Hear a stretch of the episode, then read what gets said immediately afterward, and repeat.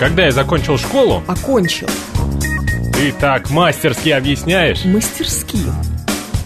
Ты дашь мне озвучить мою мысль? Выразить.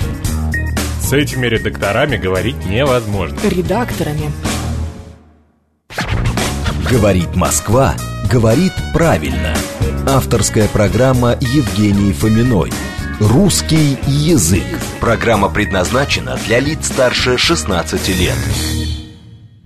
12.06 в Москве, это радиостанция «Говорит Москва». Меня зовут Евгения Фомина, и мы сегодня в прямом эфире. Я сегодня, друзья мои, не одна, у нас замечательный, великолепный гость. Это Ольга Юрьевна Васильева, президент Российской Академии Образования, экс-министр образования Российской Федерации. Ольга Юрьевна, здравствуйте. Такое ощущение, что Ольга Юрьевна меня не слышит. Женя, сделай нас с этим что-нибудь, пожалуйста. Нет, не слышно нас, да? Ну ладно, сейчас будем решать этот вопрос каким-то образом.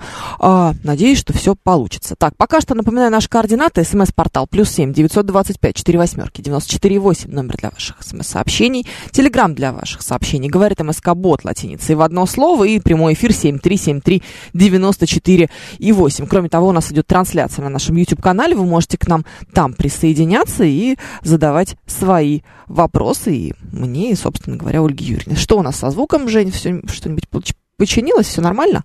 Ольга Юрьевна, вы меня слышите? Нет, нет, я очень, очень Всё. плохо вас слышу. А, очень, очень плохо. Простите, может быть, очень сейчас... плохо слышу. Так, давайте, может быть, я попробую говорить погромче, и мы, может угу, быть, что-нибудь если, попробуем. Если, если можно. Да, конечно. Вы меня слышите хорошо? Да, прекрасно. Вот сейчас все а отлично. Я вас, простите, слышу не очень хорошо. Так, будем э, стараться как-то... Да, вот сейчас, когда чем вот. ближе вы к микрофону, тем я вас лучше слышу. Все, отлично. Давайте так и будем, значит, да, работать. Все, слышу, спасибо, давайте. Отлично, да. Давайте начнем, конечно, с самого главного и самого, наверное, интересующего нашу аудиторию вопроса. Это удаленка. Потому что у нас в связи с пандемией была достаточно длинная история вот этого удаленного образования для наших школьников, как она повлияла на обучение наших детей русскому языку и, наверное, всех гуманитарных предметам в целом. Вот, потому что их много а, у нас я достаточно. Думаю, что да. пандемия повлияла не только на наших школьников, мы об этом много говорили, а еще mm-hmm. 190 миллионов школьников, которые попали под пандемию. Безусловно, она повлияла, она повлияла на все. Но вы задаете конкретный вопрос, как повлияла на русский язык. Да. А вот то, что говорят коллеги из Рособорнадзора, вот в отношении русского языка ситуация лучше, чем а, в отношении тех предметов, где требуются лабораторные работы, физика, химия, биология. Да? То есть, конечно, удаленка – это ненормальный способ обучения наших детей, это все прекрасно понимают, это была вынужденная мера. Но тем не менее, тем не менее, вот что я хочу сразу сказать, я об этом часто говорю, я считаю, что это правильно. Система российского образования с этим справилась. Многим учителям было тяжело. Я говорила тоже много раз о том, какой процент э, переживал сначала, какой процент учился, что называется, заново использовать те средства, которые нужно было использовать. И говорила несколько раз о том, что 42% учителей говорят, что, знаете, вот те э, технологии, которые мы использовали вот в этот вынужденный период, но мы будем использовать в своих уроках далее. Теперь вернемся к русскому языку. Мы с вами знаем, что были платформы, были платформы российские, это российская электронная школа, были платформы э, моя, моя школа онлайн, которая тоже российская. Были платформы региональные, такие как МЭШ, Московская электронная mm-hmm. школа. Был очень хороший э, пример наших коллег из Санкт-Петербурга. Коллеги записали э, 15 вебинаров, э, они шли примерно 36-40 минут. И там разбирали самые сложные вопросы, которые есть э, в разных классах для ребят именно по предмету русский язык. Угу. Это была очень хорошая практика, в ней участвовали и дети, и э, родители, и главные учителя. Значит, теперь очень правильный вопрос. Как вообще оценить, как э, мы ударили, как эпидемия ударила по русскому языку? Ну, Выше я говорила, что ударила по всем, но мы знаем наши, так сказать, объективные оценки, мы всегда с вами говорим о чем? О результатах ЕГЭ. Ну вот по результатам ЕГЭ, по результатам ЕГЭ, 21 э, год примерно на уровне 2020 года. И, конечно, э, то здесь как бы, я сейчас приведу цифры, если позволите, э, что было э, со средним баллом по русскому языку в 2019 году? Это, был, это данные Рособорнадзора. Это 64,9%. В 2020 году балл 71,6%, и в 2021 году примерно такой же, как в 2020 71,4%. Получается, он даже вырос.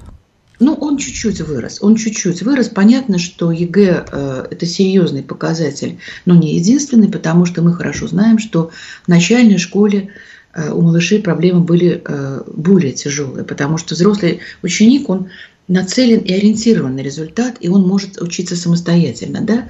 И понятно, что малышу это сделать значительно труднее, чем э, старшекласснику. А дальше в ходе нашей беседы мы, в общем-то, э, мои коллеги-ученые, вы прекрасно понимаете, что все закладывается в начальной школе, база русского языка, так сказать, центр ее основы – это 6-7 класс, но об этом чуть позже. Возвращаясь все-таки к ЕГЭ. ЕГЭ – это определенный индикатор, э, который, в общем, нам позволяет с вами говорить и опираться на какие-то объективные данные, которые были в течение вот этих вот тяжелых двух лет. Но э, мы понимаем прекрасно, и вы, и я, и все родители, ученики, что это вынужденная мера и э, никогда не будет основной формы получения знаний. То есть это мера, которую мы достойно, в общем-то, ее вынесли. Я еще раз повторяю, вот это заслуга всех наших. Система российского образования действительно выстояла. Это правда. Mm-hmm. Наши слушатели пишут, что это прекрасно, что система образования справилась, это прекрасная весть, и даже замечательно, что дети справились и стали знать лучше, может быть, даже что-то, а не хуже. Хотя, ну, многим взрослым же тяжело, вы знаете, да, заниматься самообразованием, оказывается, дети как-то больше оказались к этому способны. Нет, ну, мы же, мы же прекрасно понимаем, что они мотивированы, они должны, старшеклассники должны сдавать экзамены, да, Конечно. И у него есть э, очень хорошие навыки, в отличие от малыша, заниматься самостоятельно. И потом все дети разные. Вот я встречалась э, год назад с выпускниками 11 класса и первокурсниками. Примерно треть из э, аудитории мне сказала, что вот им легче было заниматься примерно треть. Заниматься один на один с компьютером, один на один с экраном, потому что они не отвлекались, потому что они мотивированы на результат. Еще был очень интересный результат, о котором очень мало говорят – очень э, поднялись оценки у тех, кого традиционно называют троечником, потому что чаще всего тройка – это еще и психологический момент очень сильный. А здесь он дома, здесь он свободен, здесь он ничего не боится, здесь э, у него нет, так сказать, опасений, что будет не так воспринято и. Поэтому те самые такие троечники, вот, которые действительно всегда традиционно были троечниками, они стали давать по ряду предметов результаты лучше. Но еще раз повторяю, все результаты, которые вот Рособорнадзор давал по, естественно, научному циклу, они, естественно, не дотягивали до пандемийного периода. Но это понятно. Угу. Давайте перейдем к литературе, потому что школьная программа по литературе это ужасно спорный такой вопрос. Вы знаете, у нашей аудитории он все время вызывает массу вопросов. Ну, вот это вот классическое, что дети могут понять в Достоевском, что дети могут понять в э, Толстом. Э, как вам кажется, насколько она актуальна? Как вообще вы оцениваете существующую, действующую? Она, она простите, перебила да, вас. Конечно. Она актуальна. Наверное, это одна из самых дискуссионных проблем вообще то, что у нас родительские чаты обсуждают, и можно встретить э, десяток различных мнений, которые, так сказать, строятся на определенном доказательной базе. Причем э, вы знаете, что есть два прям противоположных мнений. Одни говорят, что он избыточен список литературы, да, вторые говорят, что нет, что вы, что вы, в нем чего-то не хватает, и надо обязательно добавить. Вот, вы знаете, мне кажется, и вот здесь я попробую объяснить свое мнение, почему я так говорю. Мне кажется, что базовый, подчеркиваю, базовый э, перечень произведений школьного курса, он достаточно взвешен. Объясню почему. Значит, когда вот у меня много было, вы знаете, когда мы готовили стандарт, очень много было дискуссий. Именно с филологами, литературоведами, надо, не надо, в каком классе и так далее. Я всегда задавала один вопрос и задам его также вам и тем, кто нам слушает. Во-первых, вот то наследие, которое мы с вами имеем, наследие русской литературы, mm-hmm. да, оно давалось до, нам, до нас всем поколениям. Это первое. А, литература не только это э, культура, не только основа культурного кода, о котором можно сколько угодно сейчас говорить, но сейчас другая тема. Это еще и э, своего рода исторический предмет. Почему? Потому что не только события и явления, но чувство дома и мысли, переживания того или иного периода, который мы с вами можем э, познать, читая то или иное произведение. Но самое главное другое. Вот мы с вами получили тот замечательный объем, хотя я сомневаюсь, и, наверное, вы вспомните себя, что многие вещи у вас также вызывали вопросы, удивление, когда вы читали классику в девятом, десятом или тогда уже в одиннадцатом классе. Но э, мы понятно только одно, что застывать, застывать и не двигаться дальше нельзя. Но отказываться от того багажа, отказываться от той основы, которую еще есть, еще раз повторяю, что э, это предмет для серьезной научной дискуссии в Российской Академии Образования э, у нас есть два мощных отделения, где эта дискуссия научная ведется. У нас есть отделение общего образования, есть отделение э, российской словесности, да, которое создала э, Людмила Алексеевна Вербицкая. И приведу очень интересные данные. Дело в том, что мы постоянно смотрим социологические опросы наших школьников, наши социологи, что и как они читают. Значит, вот еще раз я хочу вернуться к тому, что я начала в этом тезисе, отвечая на ваш вопрос. Я глубоко убеждена, что если все живущие до сегодняшнего дня, предыдущие поколения, в той или иной степени сталкивались с тем, что является наследием русской культуры, и дальше я, это с оно должно обязательно к этому прикоснуться. И дальше второй момент, второй момент. Вы прекрасно знаете, все слушатели знают, насколько почитаемы русские классики, ну, в первую очередь Толстой, Достоевский, и как подробно и здорово, вот прям делаю упор на здорово, они изучаются в программах зарубежных э, школ и колледжей. Об этом тоже надо помнить, понимаете? Да, вы мне возразите. Я помню в одной из дискуссий мне литературы возразили. Ой, Ольга Юрьевна, вы знаете, э, Пушкина воспринимают как регионального поэта и писателя вообще mm-hmm. на уровне Байрона. Дискуссии можно сколько угодно. Я, я не филолог, не литературовед, я э, говорю о том, и говорю про то, что в чем я участвовала, потому что дискуссии были очень сильные. Следующее. Значит, я приведу интересные данные по опросу детей. Что наши дети читают, что бы они хотели, что в школьной программе было. А вот дальше самое интересное. Значит, 22% э, российских школьников, 22, 1 пятая, считают, что э, обязательный набор русской классики нужно сократить и добавить зарубежную литературу. Да, вот об этом всегда да, мы говорим. Да, да, причем не только классическая, но и современная. Вы знаете, угу. я как к этому отношусь? Я считаю, что мы должны обязательно знать и классическую зарубежную литературу, современный вопрос, где и как мы сможем это, так сказать, это знание свое получить. Но это чуть позже. Значит, 10% из э, опрошенных ребят э, очень хотели, чтобы все книги о Гарри Поттере были в программе. Ну, это как бы... Э, а Гарри Поттер, понятно, это первое место. Значит, э, вот интересно мне было узнать, что Брэдбери читают, да, читают и хотели бы в программе Брэдбери иметь. Для меня это было большое удивление, честно могу сказать, когда я прочитала. Вот. Ну и группа, которая вот к этому относится, хотела бы и Стивена Кинга тоже в школьной программе иметь. Значит, теперь фавориты антирейтинга. Так. Фавориты антирейтинга. Но они традиционно такие же, какие были 10, 30 и 40 лет назад. Это э, «Война и мир». Это, это из-за объема, я думаю. Да, в первую объем, очередь. объем. И я вспоминаю свою удивительную учителя литературы Ленсану Шиканову, а, которая делала все возможное, чтобы э, приучить нас к этому прочтению этого объема. И вы знаете, вот в те далекие годы, что она делала? Значит, она снимала вот специально для класса помещение, где нам показывали куски тогда «Войны и мира» Сергея Бондарчука. Потом мы читали, и она нам давала очень интересное задание сравнить, чего в этих кусках на экране не хватало. То здесь была, так сказать, проблема, э, задача, которая была поставлена для нас. Найдите то, чего нет. Следующий, значит, э, среди эм, нелюбителей Толстого, ну вот против «Войны и мир» проголосовало 16,5% опрошенных. Угу. Что говорят? Тяжелый объем, большой объем – это первое, тяжелый слог, а, слишком излишнее описание окружающих вещей. Вот это очень интересно. Слишком а, Лев Николаевич описывал окружающие вещи. И а, еще очень интересная формулировка, она меня, так сказать, сразила на повал, я цитирую. «Невозможность правильного восприятия произведения в школьном возрасте». То есть вот этот вот момент, как, который написали дети, для меня был, конечно, такой, знаете, как, как холодной воды. То есть невозможность восприятия в школьном возрасте такого произведения. Значит, что еще? На втором месте э, по неприятию идет э, Николай Васильевич Гоголь и его Тарас Пульпа. Почему не принимают? Значит, здесь э, отмечается излишняя жестокость.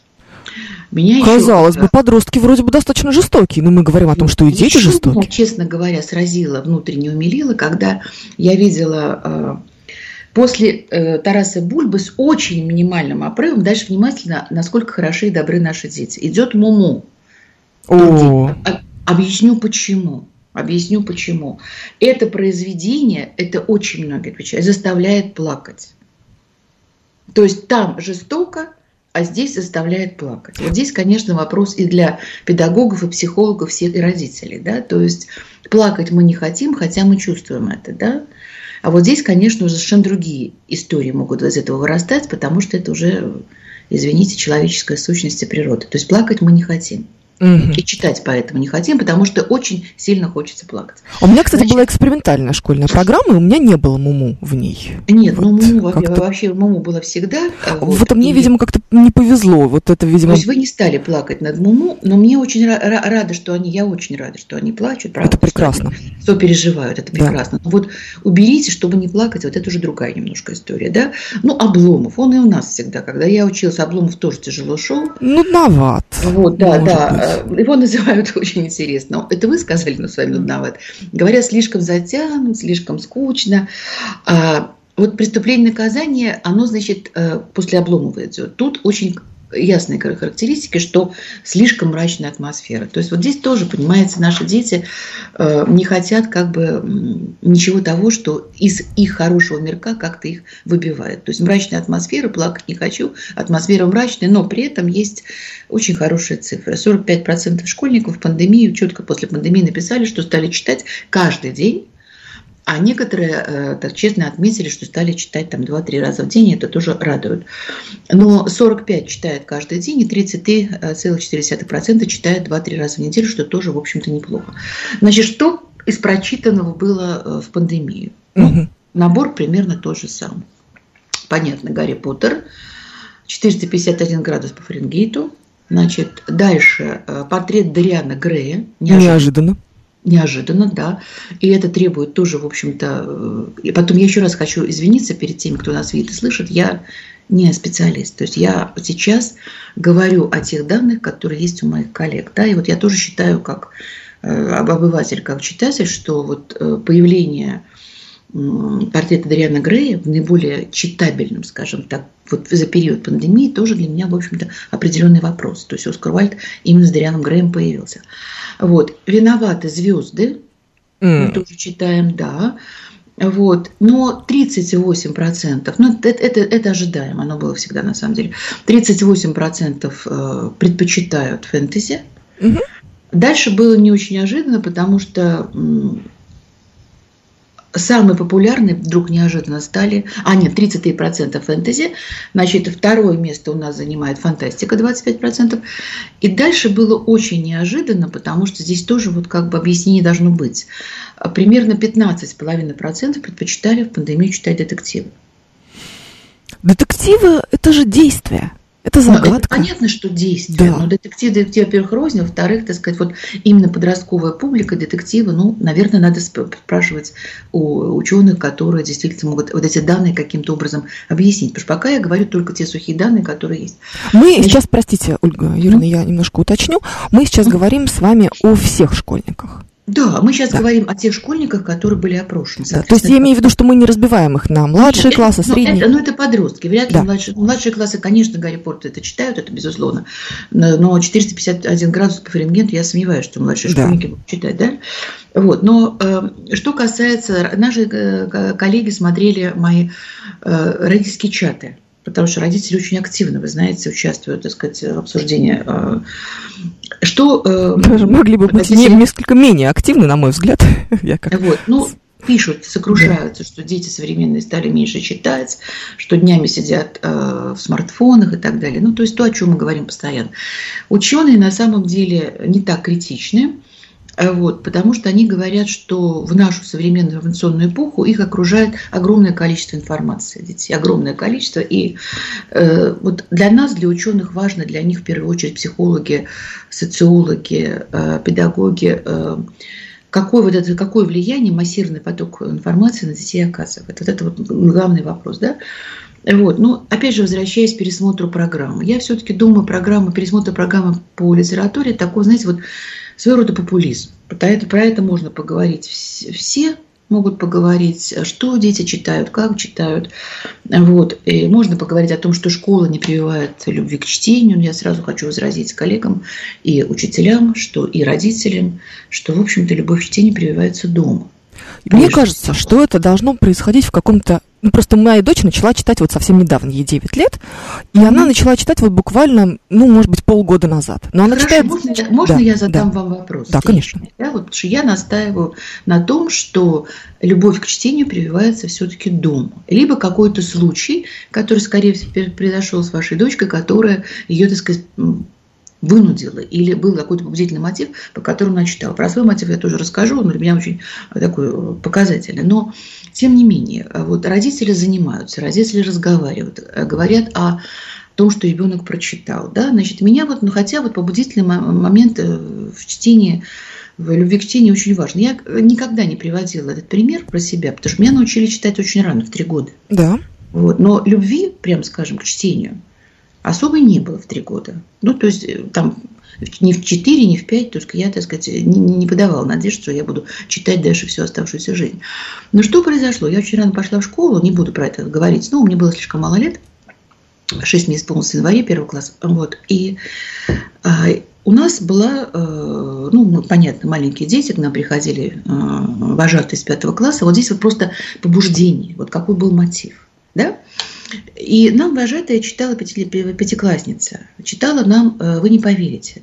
А, тогда эта книга стала для меня очень даже настольной. Тимур и его команда. И она делала очень простые вещи. Она читала достаточно коротко, с большим выражением, с прекрасным, очень эмоционально. И вот где-то, наверное, раза два-три я послушала, а я много болела в детстве ангиной, и очень часто была дома. И вернувшись как-то из школы, значит, я попросила мне Гайдара э, предоставить. Родители это сделали в, буквально в тот же самый день. И вот этот старый двухтомник Гайдара, такого болотного цвета, у меня хранится. Он у всех, мне кажется, был. Он есть у всех. Да. Вот с тех пор я читаю, и это была борьба то есть я читала все подряд, у нас была всемирная литература. Вы знаете прекрасно, что в каждой семье была библиотека. Да, конечно. В каждой семье, в каждой. Да, это было. И лежа, так сказать, со своими ангинами, я эту, эту всемирную литературу я осваивала. Причем я благодарна своим родителям, что у меня никогда не корректировали с точки зрения возраста, надо читать или нет. Если что-то я не понимала, я спрашивала.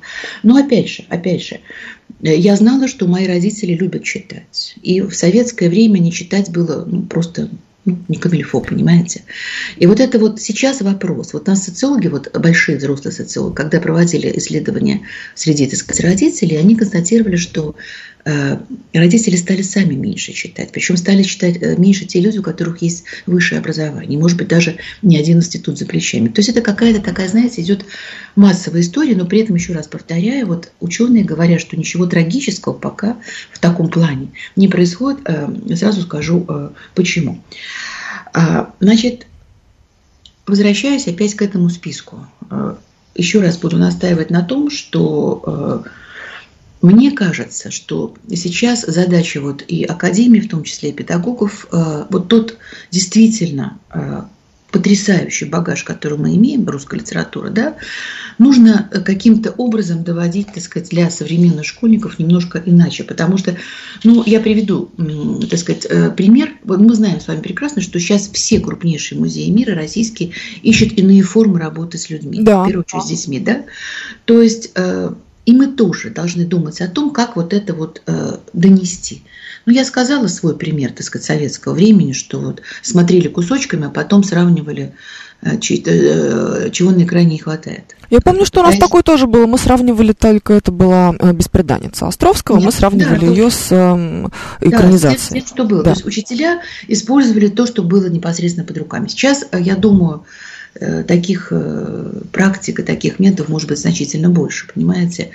Но я еще раз повторяю, моя вторая мысль, что все-таки любовь к чтению прививается в семье. Семья читающая, хотя мой факт, видите, говорит прям противоположный. То есть Тимурова команда в 6 лет убил все остальное. Да, знак вопроса.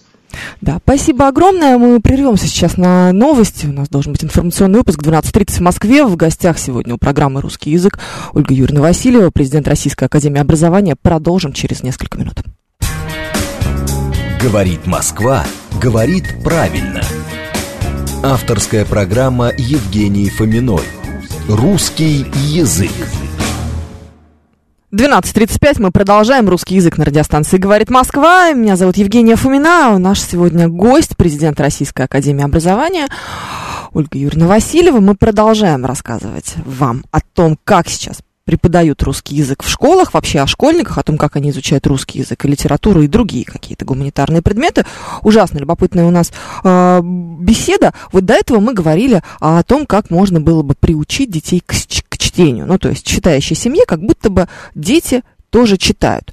А, хотя вот, видите, Ольга Юрьевна нам рассказывала свой пример с э, какой-то мотивацией особой. Да, прям, прям противоположно. Да, прям противоположно. Прям ну, да, бывает и такое, наверное. Хотя мне кажется, что вот в моем случае, конечно, просто ребенок постоянно видит, что все в семье с книжкой, и это работает как эм, ну, как какой-то подражательный, что ли, я не знаю, такой ну, метод. Ну, видите, наверное, я думаю, что да, просто рано научили, а когда рано научили, здесь ведь нужно все делать вовремя. Угу.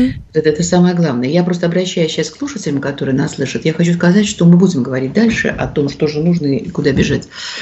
У нас э, есть сейчас на сайте нашем академическом, у нас э, открывается, ну, кто-то смотрит, у нас очень хорошие лекции, выступления наших коллег-академиков. И сейчас будет очень интересный э, цикл передач «Готовимся к школе».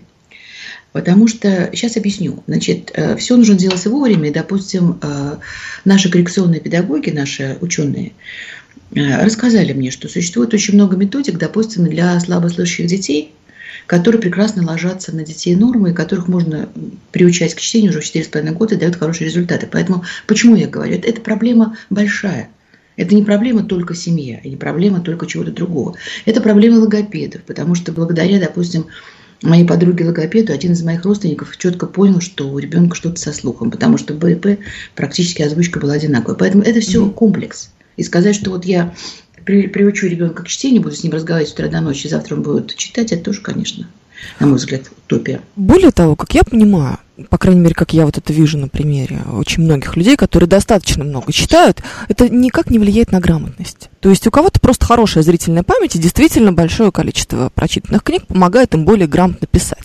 А, это мой случай, например. У меня хорошая зрительная память, и я просто визуально запоминаю какие-то слова, как они пишутся. Но в случае, это например... То, что называется навыком, то, что да. у вас называется нам, автоматом. Понимаете? Автоматом, да. Но э, это работает далеко не со всеми, далеко не с каждым. То есть люди, я вижу, как люди много читают, но при этом все равно делают довольно странные ошибки. Сейчас же очень много мы выявляем и дислексиков, и людей с дисграфией. Как будто бы их становится Конечно. даже больше, чем это было раньше. Либо, может быть, э, это просто такое ощущение, потому что об этом больше говорят. Сейчас. Нет, просто больше, больше говорят. Проблемы были всегда. Mm-hmm. И вот когда вот сейчас мы с вами говорим э, о русском языке, существует такая, знаете, вот, э, ну, мнение такое, что наши дети современные, они как бы менее подготовлены в русском языке или менее грамотны. Менее грамотны, допустим. Да. Я думаю, что это не так. Разговор идет про другое грамотность современных детей менее однородна, чем та грамотность, которая была, допустим, 50 лет назад. Объясню почему. Значит, вот специалисты Российской Академии Образования, они э, абсолютно правильно считают. Во-первых, я сразу хочу сказать, что проблема грамотности детей стояла и в XIX веке, и в XX, и будет стоять дальше. Это не сегодняшняя проблема. Эта проблема вообще такая, знаете, она вот без времени, она очень важная. Но вот специалисты э, Академии, они считают, что причиной очень низкой орфографической грамотности является самое главное. Это отсутствие э, сформированного орфографического навыка. То, о чем мы говорили. Mm-hmm. То есть вы пишете, потому что вы, так сказать, не задумываясь. Вот тот самый автомат, о котором, как вы сказали, есть только у какого-то определенного процента людей. Но с другой стороны, мы забываем, что этот автомат, в общем-то, можно добиться этого автомата в, процессе, так сказать, определенных, определенных упражнений, причем длительных упражнений. И мы вот этим занимаемся в, в ходе школьной программы, в, в ходе... Должны, должны заниматься в ходе длительного, длительных... Но сейчас, во-первых, я считаю, что русского языка должно быть больше. Это мое глубочайшее убеждение. Вообще, так сказать, максимально русский язык у нас был в программе в конце 70-х годов. Вот. И а, еще раз повторяю, главная проблема, то есть вот превращения в автоматический навык нет. Значит, э, есть еще, значит, и этим проблемами занимались, как я еще раз повторяюсь, и в 19, и в 20, и в 21 веке. Вы знаете прекрасную плеяду выдающих наших ученых, такие как Выгодский, такие как э, Льконин, Жинки, Левин, Лурия, э, которые много посвятили времени исследованию именно раскрытия психологического механизма, угу. Который лежит в основе правильного письма. Я не буду сейчас, э, так сказать, сильно углубляться, я просто э, назову причины, которые ученые считали там набор причин, который является как бы от которого зависит неполное формирование того самого грамотного письма. Ну, во-первых, к чему будем дальше говорить? Это недостаточная сформированность устной речи. Вот. К ней мы сейчас вернемся. Это первое. Да? Второе. Психологический фактор. Психологический фактор, который влияет, естественно, на ребенка. Да? Дальше. Условия организации орфографической деятельности. Как это все происходит. Ну и, наконец, четвертое – это недостаточный уровень, о чем я говорила, навыка орфографического. И вот еще очень э, важный момент, с которым сейчас наши родители будут спорить, сейчас вас забросают вас смс-ками, будут звонить. Это неразвитый пневматический слух. Потому что э, если вы э, вспомните, то у нас огромное количество недовольных родителей в чатах, которые, так сказать, оспаривают программу э, Давыдова Ильконина, которая в российских школах, в советских школах, начиная уже с конца 80-х годов, и мне все время э, довелось, посчастливилось работать в этой 91 школе, которая была как раз вот э, площадкой, научной mm-hmm. площадкой для института психологии детской. Эти трудности, о которых ученые говорят, они были всегда – и будут они всегда. И теперь возникает простой вопрос. Вот что к этому добавила цифровизация? в которой мы с вами оказались. Да?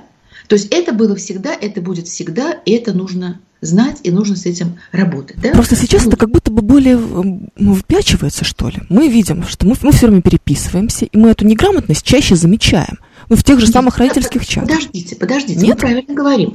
Мы э, согласны, допустим, что на неграмотность, вот мы часто такое говорим, что влияет бесконечное общение в соцсетях, в котором, так сказать, все Э, пунктуация орфографии русского языка зачастую просто, так сказать, рушится, да?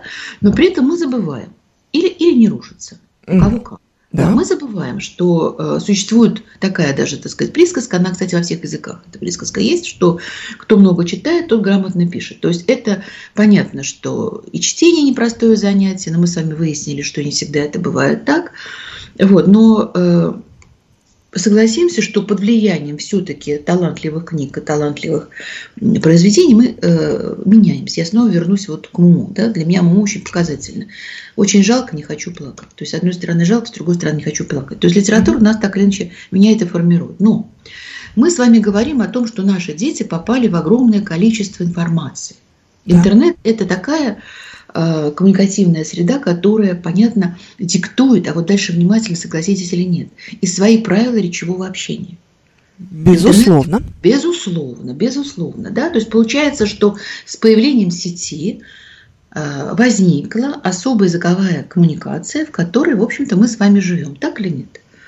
И здесь чаще всего идет разговорная речь, она не отредактирована, чаще всего, так или не так, так. она э, с большей свободой и, так сказать, с меньшей регламентацией того, что мы традиционно использовали в эпистолярном жанре, так или не так? Так. Конечно, я вот. вообще считаю, что ну, и то, что мы пишем, да, это не письменная может, речь. Да, можем говорить о том, что в принципе, в принципе, уже русский язык приспосабливается, должен приспосабливаться, приспосабливаться тем условиям, которые сейчас в интернете, так сказать, диктуют интернет. То есть получается, что у нас традиционные наши книжные стили, но все-таки мы учим детей литературному русскому языку, так или не так? Да? Угу. Так вот, получается, что в пространстве они впадают в совершенно другие условия, и прежде всего под воздействие разговорного языка, и понятно, что это ведет к изменению и фонетики, и лексики, и фразеологии, и словообразования. То есть это черты совершенно конкретно устно-разговорного стиля, так или не так? Так. так. И это, так, но теперь самое важное, самое главное, к чему, к чему мы начали. Я хотела э, подчеркнуть, что э, поколение все-таки наших детей учится писать и читать не в сети. Это происходит значительно раньше. Конечно, Правильно? да. Вот, вот. То есть получается, что э, мы опять возвращаемся к грамотности. Грамотность на что опирается? На идеальное знание, орфографии, пунктуации, самое главное, так сказать, приобретение это в жизни. Да? Вот. Э, но опять же, правилами, одними правилами, которые они слышат и зубрят, это все не, этому всего не добьешься. То есть упражнения и вот тот самый перевод в автомат, о котором мы с вами говорили в начале. Но опять же, учимся не в сети, и сваливать на интернет, а то, что из интернета мы сейчас плохо пишем, тоже, на мой взгляд, не стоит. Конечно. Абсолютно не стоит. Да, вот нужно понять все-таки, где у нас, где начинаются проблемы. И когда они начались, да? Вот, потому что виртуальное общение в любом случае тогда, когда дети наши уже и читают, и пишут. До этого никакого виртуального общения быть просто не может. Поэтому мне кажется, мне кажется, и вот мои коллеги, э, говорят о том, что сейчас нужно э, идти по пути, это не моя, так сказать, мое заявление, я просто цитирую специалистов, идти по пути совершенствования обучения и письму, и грамоте. То есть уже в тех новых условиях, которые есть, понимаете? Угу. Потому что, еще раз, это проблема, которая интересовала все века, и 19, 20, 21. Как научить? Вот я один раз, э, не помню, тоже кто-то меня спрашивал, я очень часто вспоминаю наш разговор с Людмилой Алексеевной Вербицкой, Царство Небесное, нашим замечательным филологом, да, президентом Академии, Российской Академии образования. Я как-то ее спросила, Людмила Алексеевна, вот скажите мне, вот какой учебник лучший чтобы можно было ребенка, так сказать, вот учить, да, русский язык очень сложный. Он для носителя это сложно. Я представляю, как для носителя это все а, воспринимать. А, вот. И она мне сказала одно слово, одно предложение. Вот по мнению филологов, она сказала, одним из лучших учебников является учебник Льва Владимировича Щерба. Академик. Да, конечно. Да. Вот. Это учебник, который, на мой взгляд, лучший. Я с тех пор, это не мой взгляд, это взгляд Людмилы Алексеевны, значит, сразу, это не мой, да? И вот с тех пор я всегда внутренне себе задавала вопросы. Вот э, если мы сейчас откроем современные учебники русского языка, равно как любой другой, меня поражает, знаете что? Меня поражает э, тот слог и стиль, которым все это написано. Вот поражает настолько, потому что простота, э, красота, она куда-то ушла. Если вы открываете учебник Щерба и сравниваете, делали наверняка, да? Да, конечно. Конечно. Вот ну, я все-таки журфак МГУ окончила, безусловно. Да, вы да. да, вы все-таки журфак МГУ. Вот скажите мне сейчас и здесь, вам приятнее воспринимать тот текст, который написан русским языком, или те нагромождения словосочетаний, которые пишут современным. Я вот никак не могу понять, почему одну и ту же информацию можно писать сейчас детям таким тяжелым языком. Вот Мы вообще уходим куда-то в сторону канцелярита сейчас. Все больше и больше вот этого канцелярского казенного а языка зачем? непонятно. Когда, когда все гениальное просто сказали не мы с вами, и наш ребенок это может понять. А когда я вижу, я, я помню, никогда не забуду начало 90-х годов, когда происходили, так сказать, жуткие изменения в написании учебников. Я тогда читала химию с дочерью вместе, пытаясь прорваться, так сказать, от начала параграфа до хотя бы середины. Я не поняла ничего. То есть вот был такой замечательный слог и такой замечательный текст. Ну, учебников, слава богу, нет уже давно, но тем не менее. Понимаете? И вот эта проблема, которая есть. Вот почему нельзя писать э, учебники детям по, по русскому языку так, чтобы это было понятно и, главное, красиво? Хороший вопрос. Кто-то должен этим заняться. Да, это главное. И опять же, опять же, если родители меня слышат, найдете учебник Щерба, ищите. Очень хороший учебник. Найти сложно, кстати. Найти не просто, но можно при желании. Можно, конечно. Потом я можно. думаю, что он оцифрован, мне кажется. Вот. Нет, не видела. Нет, не видела. Оцифровки не видела. Но опять же, потому что проблемы обучения есть э, практически у всех и у каждого из нас. А, ну, в общем, мы с вами пришли к такому выводу, что как будто бы нет уж прям большой разницы в грамотности современных детей и детей, там, не знаю, 50-летней давности, условно говоря. Или есть? А, есть ли какие-то исследования? Она, по она по-другому немножко. Ученые mm-hmm. говорят, специалисты мне говорят о другому, что э, в целом, в целом, она, ее нельзя сказать, что мы писали, допустим, 50 лет назад писали лучше, а сейчас пишут хуже. Mm-hmm. Ученые говорят про неоднородность неоднородность неграм... вот грамотности, неоднородность. Отмечая при этом, что проблемы были всегда, во все времена, и они останутся во все времена.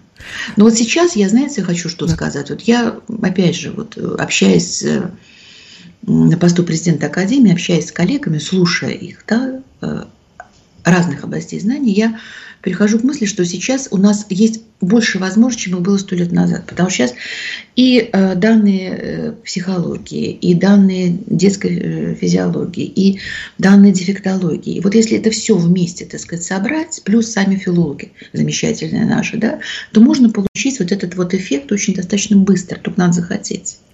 Как вам кажется, с чем сейчас у школьников возникает больше всего проблем в изучении русского языка? Это что у нас? Знаете, Грамматика, устный пересказ, орфография орфоэпия, может быть. Мне кажется, что орфоэпии очень мало в школьной программе. Я даже вспоминаю раздел ЕГЭ, я сама еще сдавала ЕГЭ. Ой, сейчас вас, сейчас вас родители с орфоэпией, конечно, будут писать, что они устали от этого. От орфоэпии, ну, да. Но, с другой стороны, просто, а, знаете, когда слух уже тренированный, ты слышишь все эти чудовищные ошибки, на мой взгляд, чудовищные. Это Хотя, понятно. Да. Это, вы профессионал, да. Вы знаете, мне кажется, мне кажется, вот э, не хватает, очень не хватает устного компонента. И вообще, вы знаете, наши дети, главная проблема, они не говорят. Да. То количество информации, которое они бедные поглощают, то количество текстов, которые они пишут, понимаете, но ведь должны быть творческие способности, мы должны их оценить, потому что нужно их оттаить. Мы, есть у нас там это сочинение, да, замечательное, так сказать, угу. как, э, ну, 382 слова. Это сочинение? Ну, нет, конечно. Нет, конечно. Это не шесть э, страниц, как у нас было. Понятно, понятно, понятно, да. И э, сейчас попытка, но опять же, э, образование, система образования пытается э, делать и делать. Вот сейчас какой писк, писк был, когда у нас было это устное говорение, да, вот это устное говорение в девятом классе. Угу. Устное говорение.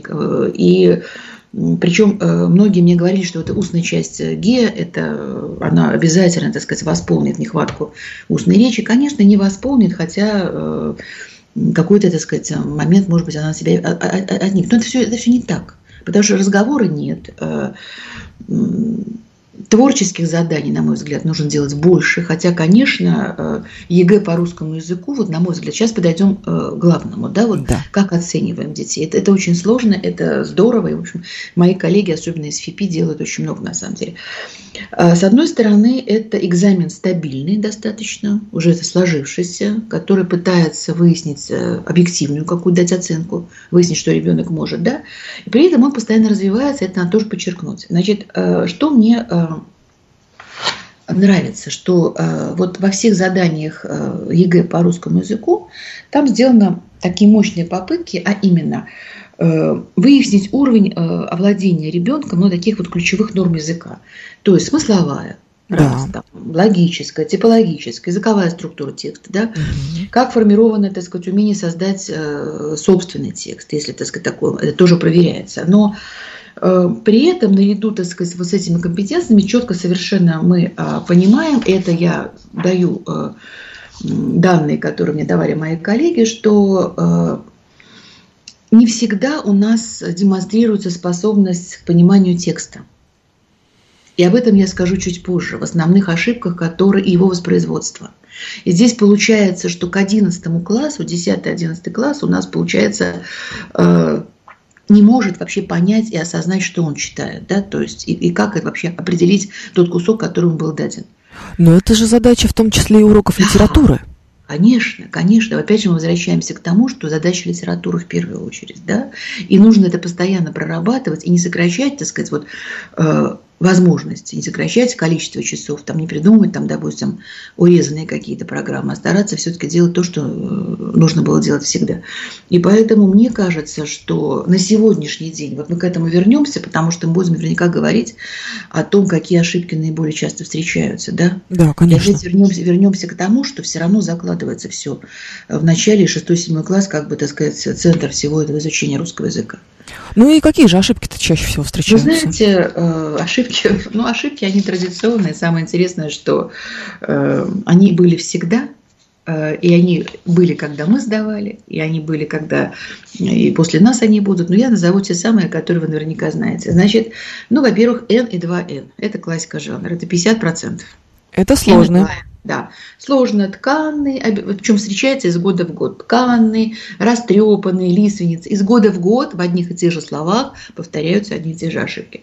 Дальше, значит, в топе ошибок. Это мои коллеги из ФИПИ дают. Да? В топе ошибок это безударная гласная. Безударная гласная в корне. Это в топе ошибок в корне. Потрясающе. Самая простая орфограмма, на мой взгляд. Казалось бы. Это вам не раздельное написание да, частицы «не». Да, да, сначала, да, сначала школьного обучения, с начальных классов пытаемся, так сказать, это дело сделать, нет топ ошибок. Дальше. Сложнейшая тема про прописание личных окончаний глаголов и суффикса причастия. Это третье место. Угу. Личное окончание, да, значит, личное э, и... Э, Спряжение э, глаголов, в общем. Да, да, По сути. да. Значит, сутулящийся, привожу примеры, которые из года в год. Угу. Светится, колется, 60%. Ошибок именно э, по этим заданиям. Дальше.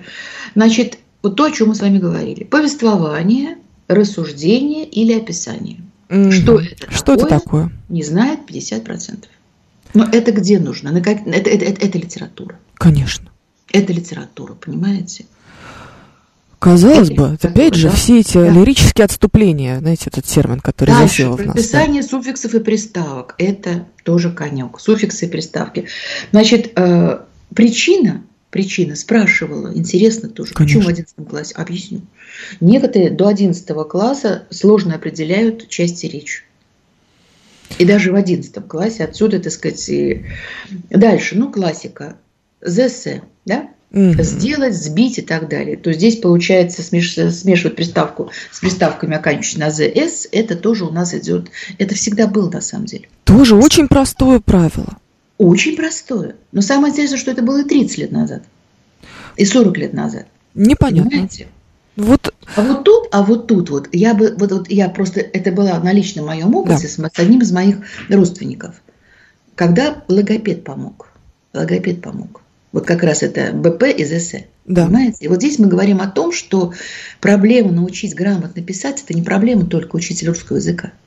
И не проблема психологов, это проблема большая. Да, ну просто насколько распространена действительно а, вот эта история с тем, что у человека проблемы именно логопедического характера.